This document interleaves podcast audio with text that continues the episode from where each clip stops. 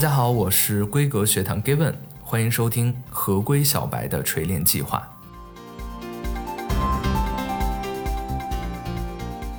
本期内容：刚入行或转型，如何快速的 get 合规知识？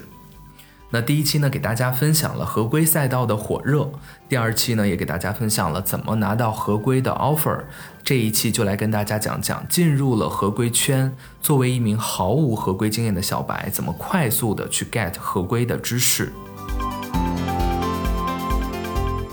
在微博的留言和私信当中呢，我经常能够看到类似说，呃，Given，我是刚入职三天的合规，真的不知道该怎么做。做什么？好焦虑啊！还有说，我刚到公司，也没有系统规范的合规培训体系，完全不知道怎么着手做合规，等等等等，诸如此类的吧，很多。那大家说的呢？我完全的感同身受，因为我刚入合规圈的时候，其实也是这样的一种感觉。那只能在实践当中摸着石头过河。我理解大家都非常渴望并且愿意去学习，但是学习能力会因为不同的背景、不同的学习习惯会有相应的一个差异性。但是大家完全不要焦虑，因为有合规小白的锤炼计划陪你们一起度过。那你们经历过的，我都经历过。刚踏入合规圈的时候，哈，单位人数刚好是一个登巴数。什么叫登巴数呢？英国牛津大学演化心理学家和人类学家罗宾·邓巴给出了一个假设，说一个人最多能够保持几个关系密切的朋友？答案是一百五十人。这个数就被称为邓巴数，主要是指一个人维持紧密人际关系的人数上限。其实一百五十个人说多不多，说少也不少。那为什么提到这个数呢？因为合规的理念是全员合规，合规呢，它需要统筹协调能力，需要梳理公司各个业务流程、公司各岗位的职责的合规风险，所以需要非常的熟悉，知道公司的业务流程是什么，各岗位的职责是什么。但是呢，一百五十多个人刚好对于合规小白是一个很好的锻炼。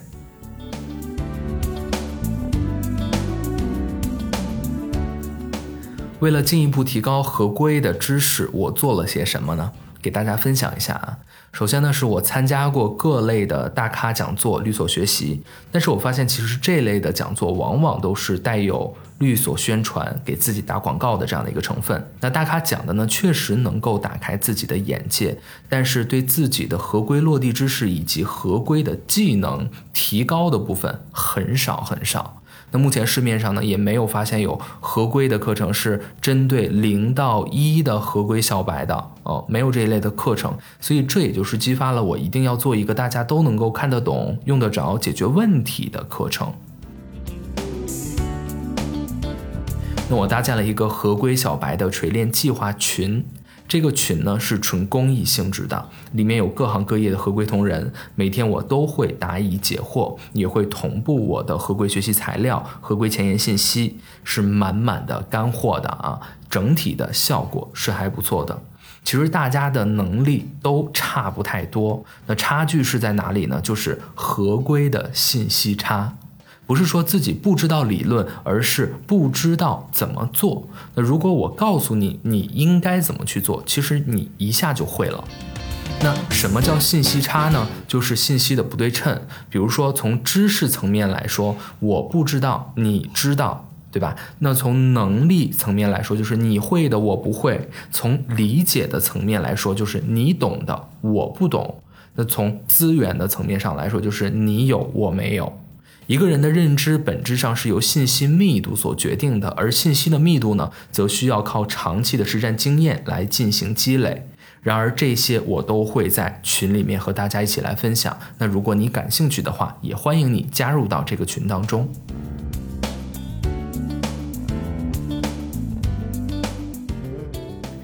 前面讲了，入群是一个很好的获得一些个知识和资讯的一个方式之一哈。那现在讲讲其他的方式，我觉得这一个方式哈，很多的人都很难去坚持，那就是看书。其实读书就是用相对便宜的学费来获得最宝贵的财富的捷径。那合规通识呢，包含合规义务的梳理、合规风险识别与分析评估、合规考核、合规体系搭建、合规风险监测、合规检查、呃合规调查、合规审查、合规举报等等等等。那专项的合规领域呢，有反贿赂合规、反垄断合规、劳动合规、知识产权合规、商业秘密合规、税务合规、网络安全及数据合规、刑事合规，还有 ESG 等等等等。那简而言之呢，其实万物均需合规。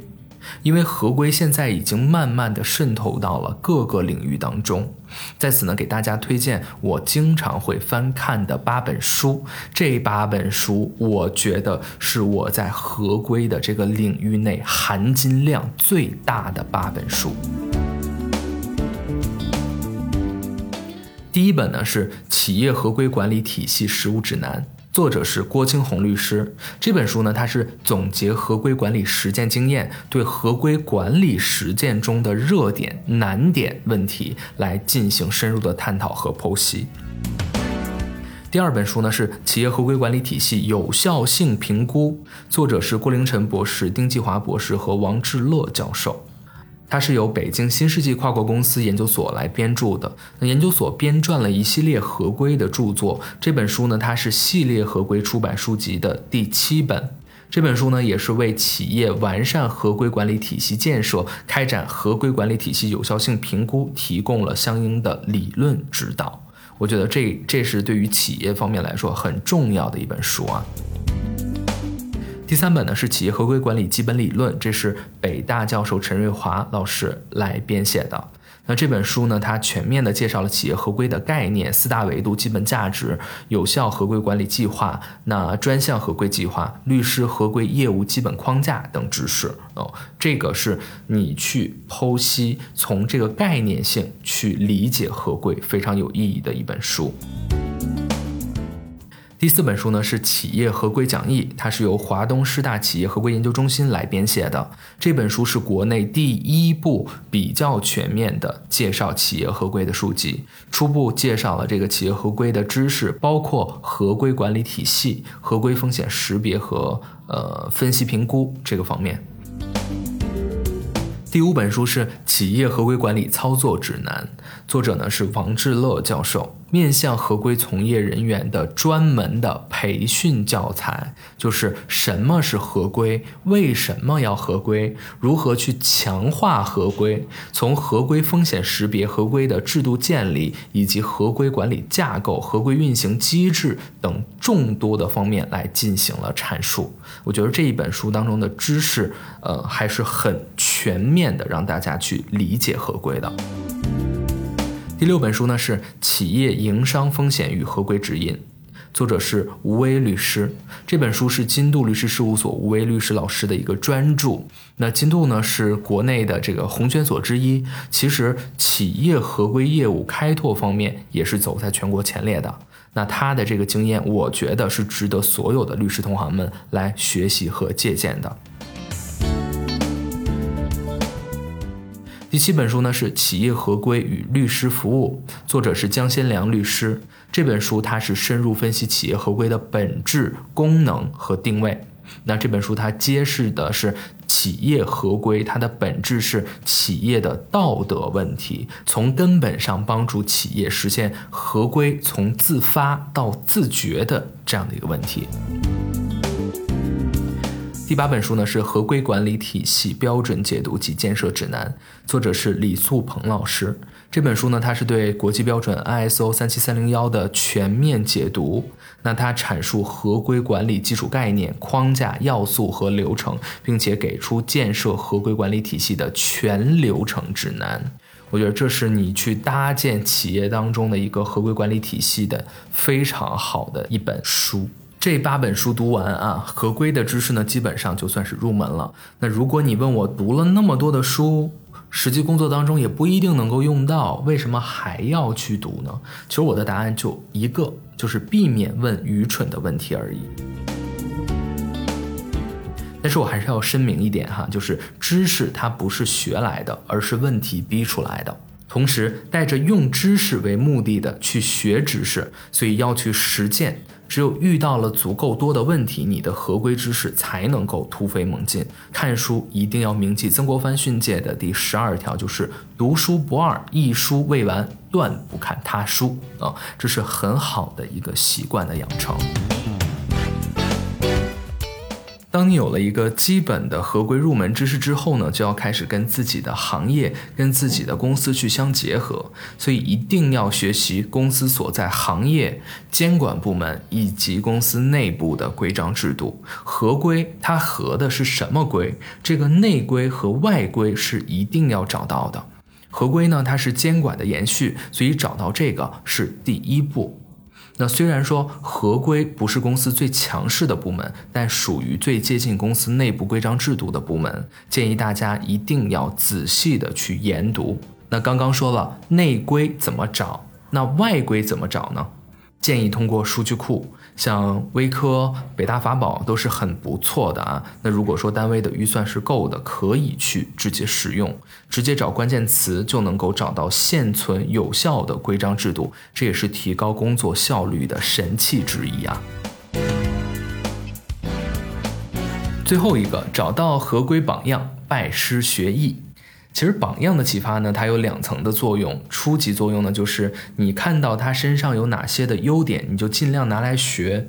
那高级的作用呢，就是当你不知道怎么说、怎么想、怎么办的时候，你就带入你的榜样，想想如果是他面临和你一样的情况的时候，他会怎么办？那简而言之呢，想成为什么样的人，不妨你先去模仿那样的人。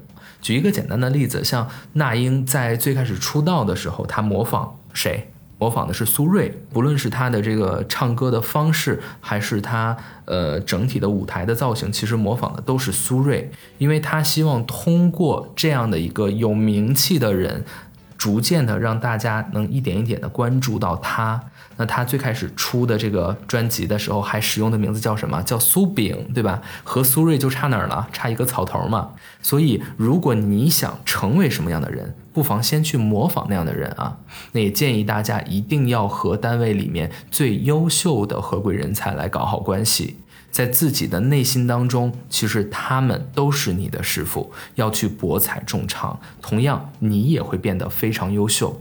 每天从他们身上不断的去汲取知识和营养，日拱一卒，那一定会成就最好的自己。与优秀的人在一起呢，我觉得他就是最大的福利。所以要打开自己去拥抱别人，只要你足够谦虚、足够用心、足够上进，那一定有人愿意去教你。毕竟好为人师，它是基本的人性之一嘛。这也是我的师傅教给我的。同样，我也希望大家可以多多对标自己的合规榜样。本期节目到这里就要结束了，我是规格学堂 Given，我们下期见。